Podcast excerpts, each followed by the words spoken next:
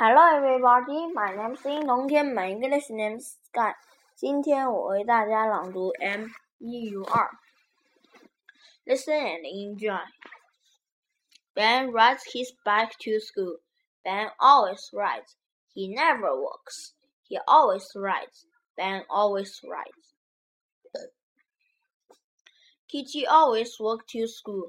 Kitty never rides. She is only ten years old so she never writes. Look and say, How do you come to school? I come to school. How do you come to school, Alice? I come to school on foot. I live near school. When do you arrive? When do you leave home? I leave home at a quarter to eight. How do you come to school, Kitty? I come to school on foot too. Alice and I always walk to school together. What about you, Peter? I don't live near school.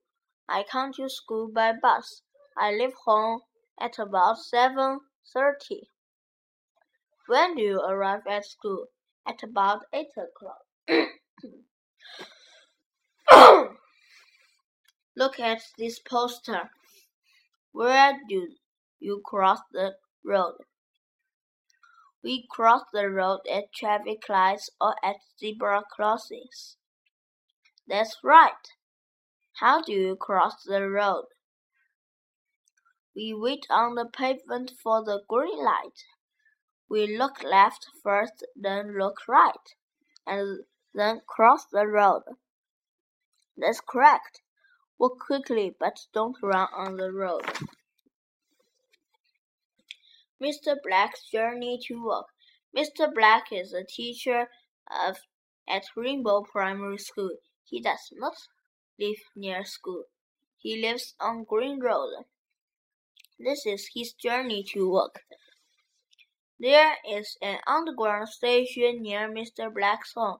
In the morning, Mr. Black walks to the underground station and takes a train.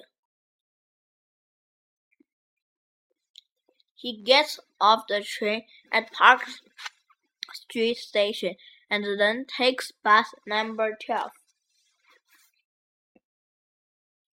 He stays on the bus for about 15 minutes and gets off at Rainbow Road bus stop. Finally, he walks from the bus stop to Rainbow Primary School.